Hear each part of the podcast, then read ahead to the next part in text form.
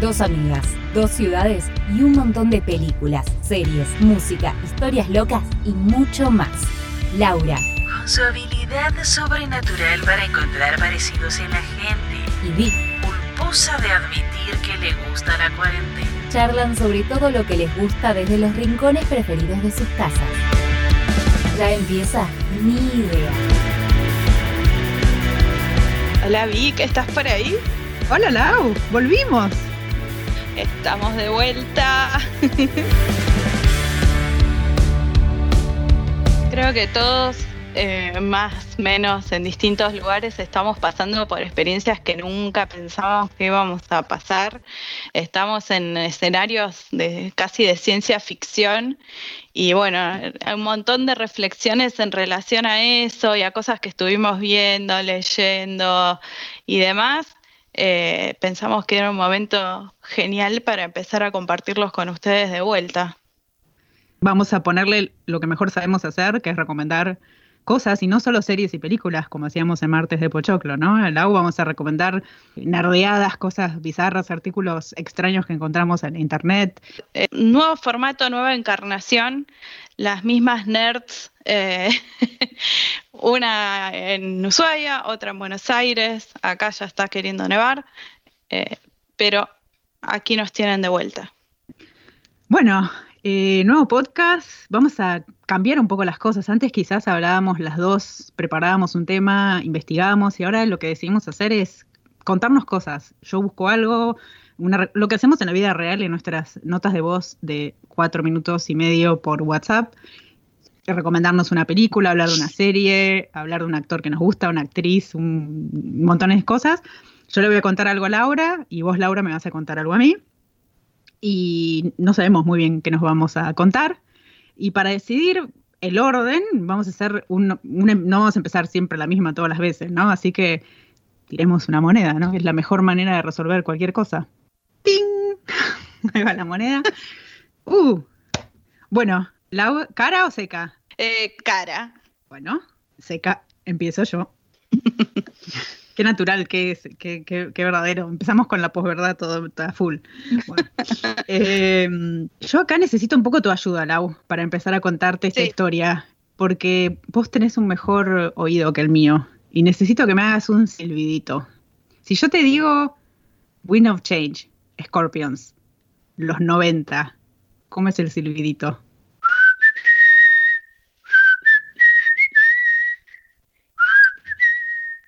Perfecto, exacto. Esa canción es, ¿no? todos sabemos perfectamente, bueno, por lo menos acá en Argentina es una canción súper popular, creo que en Europa también, en Estados Unidos no tuvo el éxito que tuvo acá y en otros países, pero es himno total.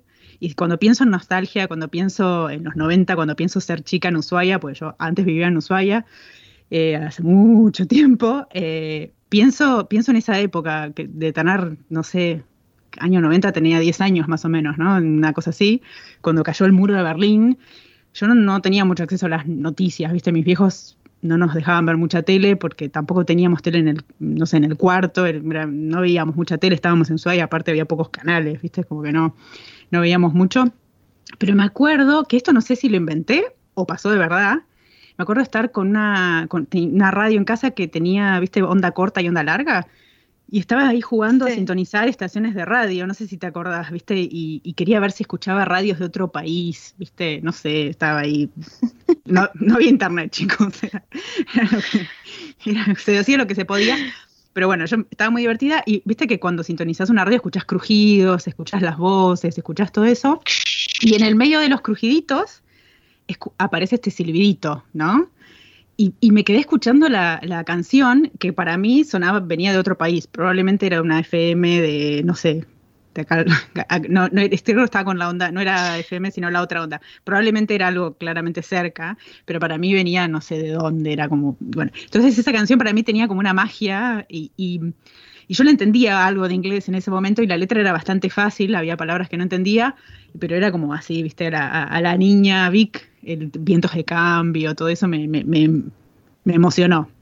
¿Vos te acordás de esa canción? Sí, me reacuerdo de esa canción. No sé cuándo la escuché por primera vez, pero eh, siento que me crié escuchando eso. Tal cual. Yo, no sé si esa habrá sido la primera vez que yo la escuché, pero es porque me imagino que en la radio la debían pasar, pero es por lo menos la primera vez que yo tengo ese, el recuerdo y ni siquiera sé si es un recuerdo real, porque me pasa muchas veces cuando pienso en la nostalgia hay cosas que no sé si las inventé, si las soñé, si fueron reales. Pero bueno, en mi cabeza eso, eso es real y así es como escuché esa canción por primera vez. Y mm, es una canción que está asociada totalmente a, la caída del muro de Berlín, que fue en noviembre del 89, toda esa época, la perestroika, el fin de la Guerra Fría, tiene toda esa mística ¿no? de, del fin de la, caída del muro, esas imágenes. De hecho, el video, si lo buscan, el video de Wind of Change, que es de la banda alemana Scorpions, eh, lo googlean y son todas imágenes desde la construcción del muro hasta cuando cae, bueno, nada de Scorpions yo, más que esta canción y I'm Still Loving You se llama, es un temazo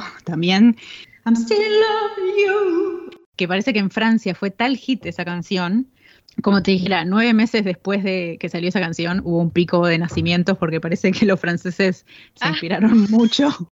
Eh, es, una, es una banda en realidad que no es de baladas, era más bien de hard rock pero se hicieron súper famosos, no solo por esta canción, en realidad en Europa eran recontra famosos y, acá quizás un poco más con estas canciones, estas baladas, pero son una banda bastante heavy metal, así los típicos looks ochenteros de señores de pelo largo, eh, así rockeros, eh, el cantante peticito, Klaus Meine, pero que tiene ese vozarrón, no es el cantante original, porque yo lo que no sabía, investigando por esto me enteré, que Scorpions es de una banda alemana de Hannover que se fundó en 1965. Ah, bueno. Y creo que yo ni idea. Yo no tenía ni idea. Están, o sea, empezaron haciendo covers de los Beatles. Mira qué lejos llegaron. Totalmente. Y se hicieron súper famosos. Eh, eh, no en Alemania, sino más afuera, porque parece, no parece una banda alemana en realidad, parece más una banda de Estados Unidos. Es como la banda extranjera más estadounidense, si uno lo piensa así. Por ahí leí que decía algún periodista y me pareció que era muy así, porque parece esas bandas ochentosas y noventosas, esa es la idea que uno tiene, pero bueno, ya venían de antes, estuvieron tocando todos los 70. Exacto, pero en realidad esos son más, más heavy metal. Si escuchas otras canciones no tienen, no son baladas, no tienen, eh, digamos, Wind of Change tiene una banda que nada que ver, no se parece a la, a la mayoría de las canciones de, de, ellos.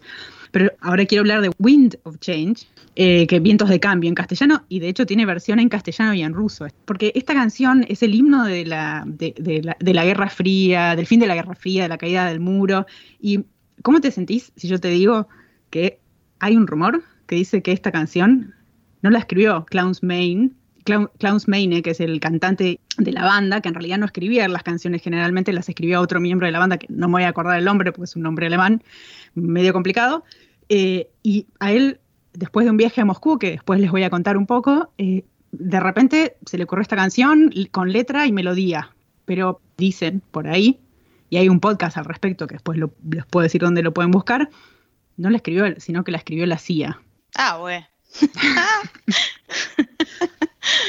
Mira eh, vos. Parece que no es la primera vez que la CIA ha estado involucrada con cuestiones, bueno, culturales, porque si algo que sabemos justamente con este podcast es que cultura es poder, ¿no? Cultura, eh, digamos, puede causar revoluciones de, a poco, no hace falta, viste, a veces es como el soft power, el, no sé cómo se dice en castellano, ¿no? El, el poder que no es con armas, sino como bueno, con Estados Unidos, es, todos estamos consumiendo la cultura de Estados Unidos porque son un imperio y nos, nos, nos dominaron culturalmente, digamos, ¿no? Y mm, Scorpions eran, eran súper famosos ya en Europa y en Rusia. Antes era una de las pocas bandas que de hecho estaba dando vueltas por Rusia, por, eh, por Alemania del Este. O sea, con otras bandas no podían pasar, la gente sabía sus canciones, o sea, eran reconocidos y antes incluso de, de Winds of Change. Entonces está este rumor que supuestamente hay, hay un periodista que tiene un amigo que conoce a un espía de la CIA que le dijo que, esto es, ¿quién le dijo? ¿Quién es un teléfono?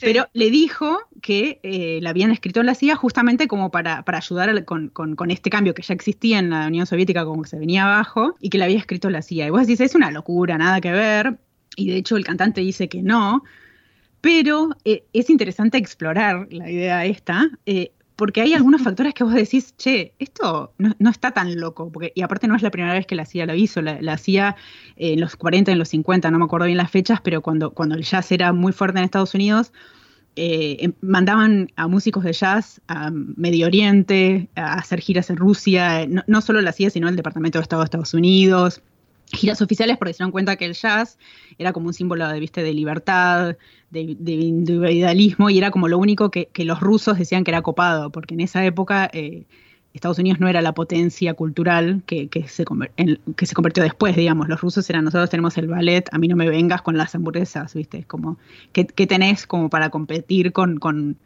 la cultura europea y la cultura rusa. ¿no? El jazz fue uno de esos productos que, llegó a Rusia y, el Estado, los Estados Unidos bancaron un montón de, giras, de, giras, incluso ah, la CIA bancó una gira en la que estaba eh, Nina Simón, Nina Simón no lo sabía, había una fundación, una cosa así como que la invitaron a África y ella fue y ella era re anti. sí, no le hubiera gustado. Pobre Nina no hubiera ido ni en Pepe si hubiera sabido que era así. Bueno, nada, eso se supo después, ella por suerte ya no se enteró, ¿no? Em, de que la eh, habían bancado en realidad para hacer algo que terminó en un golpe de Estado, no sé, una cosa horrible, bueno. Pero de Scorpions en realidad no hay, no hay ninguna prueba. Eh, este periodista que hizo un podcast que son ocho episodios donde explora esta idea y que se los recomiendo, está en inglés, por eso les cuento yo la historia para los que no lo puedan escuchar. Em, y va explorando los distintos momentos y de, hecho, una de las, de principales razones por las que esto podría ser así es porque mm, el, el, manager de Scorpions, que era manager de un montón de otras bandas, resulta que además de ser manager, lo agarraron contrabandeando drogas, tipo en marihuana y no sé qué más, pero a, unos niveles era uno de los de traficantes más grandes de drogas en una operación tremenda. Cayeron él y, todo su grupo de alrededor, y, y, él fue el único que no fue en cana todos los demás fueron en cana menos él. Entonces, ah, y después de eso, y después de eso organizó un festival de música en Moscú eh, que se llama el, a ver, el, no me acuerdo el nombre, pero tiene un, nombre en inglés, donde estaba Scorpions, que era una de las bandas que, él manejaba, eh, Bon Jovi. Eh, y eso fue en el 89, en agosto del 89, antes que cayera el muro. Entonces hay uno de, los de, uno de los rumores que dicen que, bueno, que que él, para zafar de, ir en cana, eh, organizó, hizo esta fundación para, en teoría, esta, fundación organizaba este festival para, díganle no a las drogas. Ese era como el propósito oficial y se hizo en Moscú. Pero el muro cayó en noviembre y lo que se dice en realidad que este festival, que es algo que existe mucho en, el mundo de los espías, es hacer un evento para, para, en realidad aprovechar toda esa movida de gente para, viste, trasladar documentos, trasladar personas, porque de hecho cuando llegaron todos los músicos a nadie le pidieron pasaportes, entraron todos así, o sea, fue todo, es como todo medio, medio oscuro, medio raro. Es posible. Bueno, la CIA cuando le preguntaron dijo no podemos ni confirmar ni negar, que es lógicamente lo que dicen cuando las cosas pueden ser posibles. No sabemos si se están riendo de nosotros y nuestras paranoias, pero en un mundo donde, no sé, Rusia arregló las elecciones en Estados Unidos, ya estas, estas conspiranoias ya no, no parecen tan conspiranoias. Pero de hecho, no hay una prueba evidente. no, hay, no hay evidencias concretas, no hay pruebas concretas de, que esto haya sido así. El, cantante de Scorpions hace poco salió a decir, no, esto no, no fue así. Después de, de, este festival, que salí a caminar y vi el río, el río, el río que, de Moscú, que tiene el mismo nombre, y, me inspiré, vi, que los jóvenes estaban inspirados y que querían cambiar, entonces, bueno, vientos de cambio, realmente, eh, a él después, dos semanas después, escribió la canción. Él dice que, mm, que fue simplemente inspirado por, por, ese, por ese festival que fue una locura. El festival es para hacer otro programa al respecto porque fue un... Ozzy Osbourne terminó queriendo casi matar a la mujer, bueno, no sé. Pero mm, eh, fue, fue, no, fue tremendo. Es como todos los lugares comunes de los 80.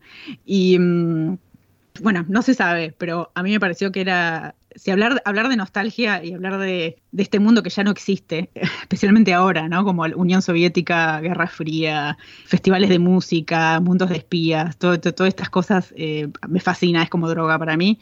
Em, así que si, lo pueden escuchar, eh, se escuchan en Spotify, lo pueden buscar, el podcast se llama Winds of Wind of Change, está buenísimo y bueno, podría hablar dos años de esto, pero, pero no sé. Bueno, y pasando del territorio de la suposición a, la, a lo documental, yo les quería contar que me vi el documental de Mystify, Michael Hutchins, que para los que no lo conocen fue el cantante de Inexcess, que murió en el 97, hace 23 años, que vieja me hizo sentir sacar esa cuenta. Eh, y si no escucharon Inexcess, por favor, en, busquen en YouTube o algo y, fíjense. Eh, pero bueno, es un documental que estrenó el año pasado, pero hace poquito lo pusieron en Netflix. Y yo me enteré que estaba y dije, lo voy a ver ya. Lo dirigió un, un cineasta que es australiano, igual que era Michael Hutchins. Eh, y a mí lo que me pasó es que cuando lo vi también me llevó directo a la adolescencia, como verán. Eh, sin ponernos de acuerdo, nos fuimos más o menos a las mismas épocas con Victoria, por algo somos amigas. Eh, no quiero decir nada, es porque estamos viejas chotas. Y sí, un poco de eso tiene que haber, pero bueno, no me voy a hacer cargo. pero mm, a mí lo que me pasó es que mm, recuerdo como si fuera ayer, pero, eh, posta, me acuerdo que me desperté, era fin de semana, bajé corriendo a ver MTV, hacía poco que tenía cable y estaban todos durmiendo, así que nadie me iba a interrumpir. Prendí la tele y me enteré que Michael Hutchins había muerto. Eh, y me acuerdo de que me grabé en un VHS todos los videos que pasaban en, en MTV, el homenaje, lloraba, lamentaba. Eh, pero la realidad. ¿Vos eras fanática y ya te gustaba In Excess eh, cuando él se murió en el 97? Mira, la realidad es que hacía poquito que había descubierto In Excess. O sea, había salido hacía poco Elegantly Wasted, que fue como el último disco con él. Y yo miré a ese muchacho con pantalones ajustados y la cabellera a los Heathcliff. y dije, a ver qué onda. Claro. Y dije, a ver qué onda. Me puse a investigar y descubrí que había estado escuchando In Excess toda la vida. O sea, me reconocía los temas, pero no sabía que existía. Le va a pasar a muchos también que se van a poner a investigar pero bueno, el, documental en sí tiene eh, buen ritmo, por momentos casi demasiado acelerado.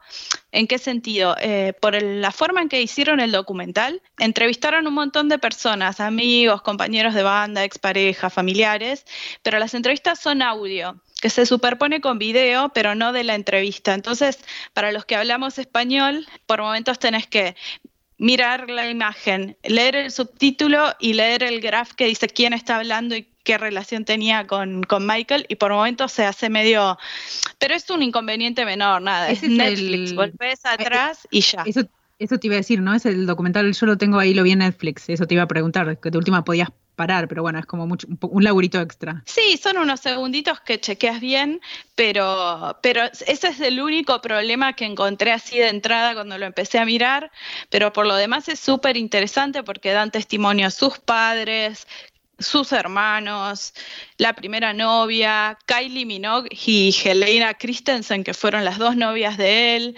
Bono, que era uno de sus mejores amigos, todos ellos van contando sobre Michael. Y lo que tiene de bueno, como la fortaleza de este documental, es que te muestra como el lado más humano de un chabón que era un ícono, o sea, porque como les decía, hay muchas imágenes que son videos caseros, que muchos lo filmó él mismo.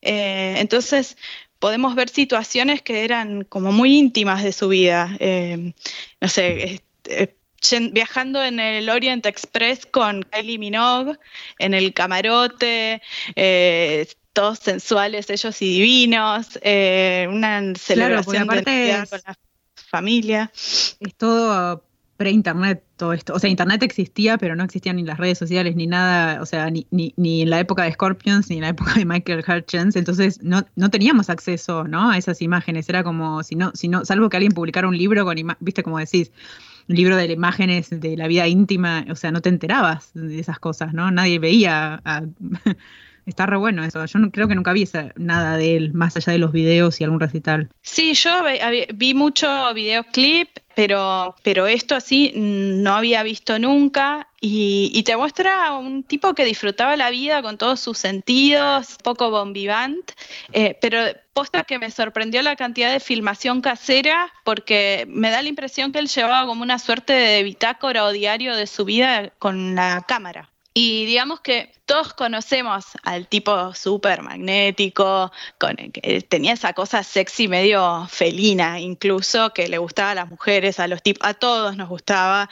Es una voz llena de soul, eh, una cabellera que no se volvió a ver hasta que Harry Styles la trajo de vuelta hace un par de años. Nombraste a eh, Harry Styles, Laura. No, bueno, perdón. No, no, no, Estoy viendo cuántos episodios pueden pasar. Hay que anotar. Cada vez que Laura nombra a Harry Styles, hay que tomar algo. Hay que hacer fondo blanco. Van a terminar mal. Pero sí, a Michael, digamos, todos conocíamos esto y las canciones te las tarareas aunque ni te guste porque son así de pegajosas. Y también conocemos la tragedia, todo el morbo alrededor de los escándalos, sobre todo de sus últimos años.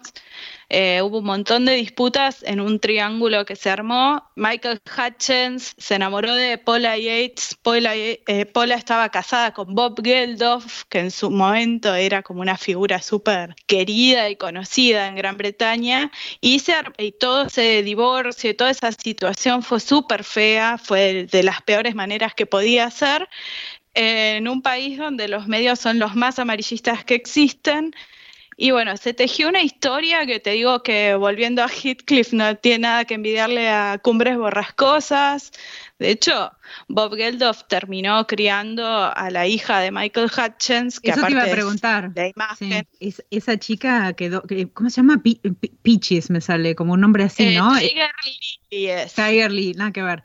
Sí, eso es, las vueltas de la vida, ¿no? Al final Bob Geldof terminó porque, porque murieron los dos, ¿no? Paula Yates y Michael también, o sea, ¿y quedó la chica sola? Sí, murió eh, Paula, eh, murió Michael, eh, tipo 3, 4 años después murió Paula y después Bob Geldof obtuvo la custodia de la hija de Michael Hutchins porque él tenía con Paula tres hijas más. Una de ellas sí era Peaches, que también ah, murió después. Es una, familia con pura tragedia. entonces quería que se quede con sus hermanas con las que se crió. Por eso, este, nada, toda una historia, todo eso se conoce mucho, ¿no?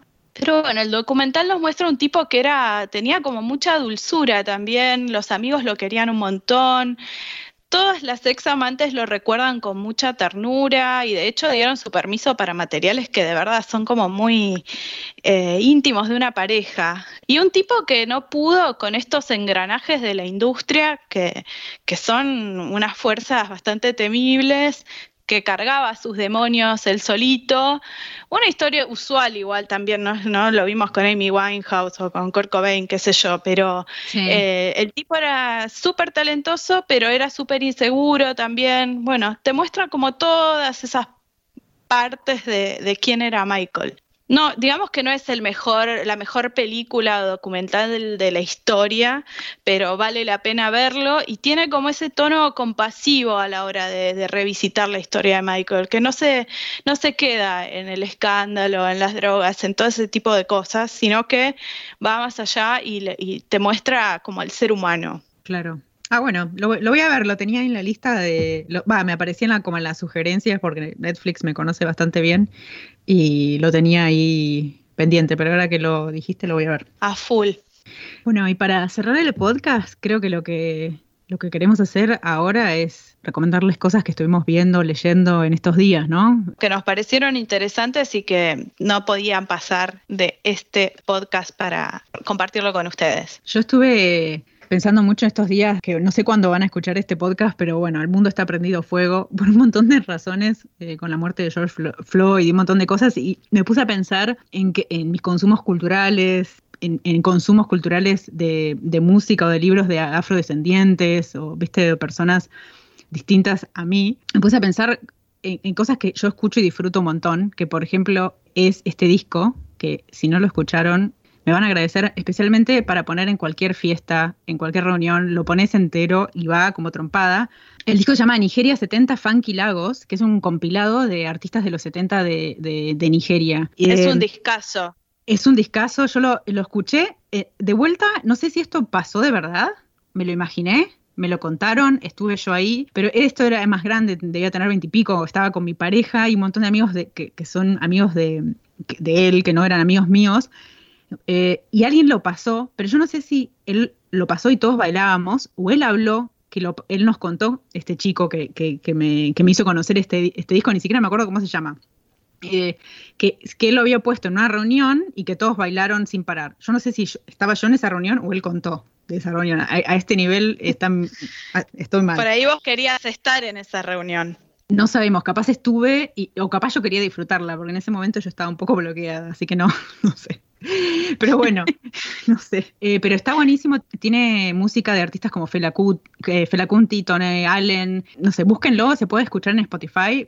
Si ponen Nigeria 70, Nigeria 70 en inglés, Funky Lagos. Está buenísimo. Es electro, funk. No, o sea, no, es solo afrobeat, que es quizás lo que uno asocia con, la música de Nigeria de esos años, que, o por lo menos es lo más conocido. También hay, hay, sonidos disco, rock psicodélico. Y uno se pregunta quién influenció a quién, ¿no? Si es la la, música negra de Estados Unidos influenció la de los, eh, a la música nigeriana de los 70 o, fue al revés, digamos, yo no, seguramente eh, algún experto musical podrá decirlo, no, yo no lo puedo decir. Eh, y hay músicos también en, ese disco que no los conocemos, por lo menos acá nosotras en Argentina, yo no tengo ni idea, pero están buenísimos. Vos, Lau, lo has escuchado más más de una vez seguro, porque siempre lo pongo. Y para bailar y también para estar relajada, en plan, de me pongo a leer, para lo que sea. O sea, reba. Sí, eso es música, música divertida, como que no se siente que hayan pasado los años que pasaron desde de esos discos. Son discos que son totalmente actuales, divertidos. Eh, recomiendo siempre. Y después, otra cosa que pensaba antes que, antes que, te escuchemos a vos con tu, recomendación, Lau, es en un libro que leí, que no lo leí ahora, pero lo estaba pensando ahora en estos días eh, que estábamos hablando con todo lo que estaba pasando en Estados Unidos con Lau y, otras, y otra amiga, que es un libro de una escritora eh, que ella se crió en Estados Unidos, que se llama Ya Yasi, pero nació en Ghana creo que cuando ella era muy chiquita sus papás viajaron a, Estados Unidos y ya ella se instaló ahí, se educó ya ahí en, Estados Unidos. Pero eh, cuando tenía veintipico de años viajó a Ghana a, conocer el lugar donde, donde había venido, porque no sé si ella había vuelto alguna vez o no, la verdad es que no me acuerdo. Y se inspiró para escribir esta novela que se llama Volver a casa, que la editó Salamandra. Eh, se consigue acá, si pueden comprarla en una librería chica, eh, y si no, también se puede conseguir para Kindle, para dispositivos electrónicos, también en internet la pueden comprar, que quizás ahora en estos días es más fácil. Eh, y es la historia de dos medio hermanas que son 250 años de historia, son varias generaciones, empieza en, la época en la que miles de africanos fueron llevados como esclavos para vendidos a, Estados Unidos o, bueno, en este caso a Estados Unidos, ¿no? Entonces, sigue la historia de estas dos hermanas, en una que está con el opresor, digamos, que se casa con un inglés, que era el que tenía, que vendía los esclavos, y su otra hermana queda como esclava. Y son las historias de esas dos hermanas a lo largo de, de, 250 años más o menos, de esas generaciones, de sus descendientes, cómo esas dos vidas divergen y convergen en Ghana y en Estados Unidos. Es, a mí me encantó, es, terrible y hermoso ese, libro, así que se lo pueden encontrar. y por algún lado lo recomiendo mucho. Es Ya, Giasi, Ya se escribe Y-A-A y G-Y-A-S y latina y es Volver a casa. Se llama el libro, es hermoso. Me lo anoto porque yo ese libro no lo leí y me gustó la idea de que siga tantos años de historia de una familia. Ella se inspiró un poco, la, escritora decía en Gabriel García Márquez, en, esas épicas eh, que, abarcan generaciones y países y siglos, y tiene esa cosa así medio épica. y cada, lo que tiene bueno de la estructura es que cada capítulo, si no recuerdo mal, porque lo leí hace un tiempo, si no me equivoco, cada capítulo es una de las hermanas y después uno de los descendientes intercalados. Entonces vas leyendo la historia de uno en un lugar, la otra de otro, y así vas avanzando como en el tiempo y cambiando de, puntos de vista. Está re bueno. Sí, suena re interesante. Eh, por mi lado, me voy directamente al mundo de la fantasía con la recomendación y también tiene su dosis de nostalgia. Eh, el actor cómico Josh Gad, que por ahí les digo el nombre y ni les suena, pero eh, digamos que su parte más conocida fue hacerle la voz a Olaf en Frozen, ah, que no la vi, así que no sé, pero... Yo tampoco también está en la última peli del asesinato en el Orient Express y en las series Avenue 5 de HBO con Hugh Glory, que era en el espacio. Eh, pero bueno, en este caso Josh Gad tiene un canal en YouTube y empezó ahora con el, modo pandemia una serie de videos que se llaman Reunited Apart, que sería algo así como reunidos a la distancia, si se quiere.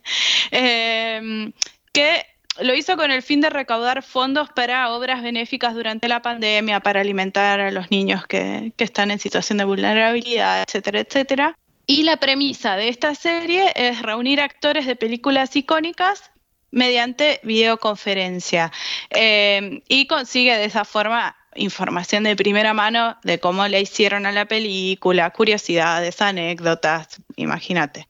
Hizo varias, o sea, hizo de Unis, hizo de Volver al ah. Futuro, sí, va, a ser de Ghostbusters, de la Casa Fantasmas, pero la que yo vi eh, se llamó Un Zoom para gobernarlos a todos, y Victoria ya sabe de qué estoy hablando. Por supuesto. Em, y juntó nada menos que a Peter Jackson y a gran parte del elenco del Señor de los Anillos, más de 15 personas. Estaba Vigo Mortensen, estaba Liv Tyler, Elijah Wood, todos los hobbits. Estaba Ian McKellen, que, lo pusieron a, decir líneas y dijo Gandalf the Gay, muy orgulloso él. Eh, y estaba eh, John Bean, estaba Orlando Bloom, estaba Neo Winnie Homer, que no me acuerdo los nombres, eh, y Andy Serkis, que se puso a despotricar contra el coronavirus con voz de Gollum, imperdible. eh, la verdad que estuvo...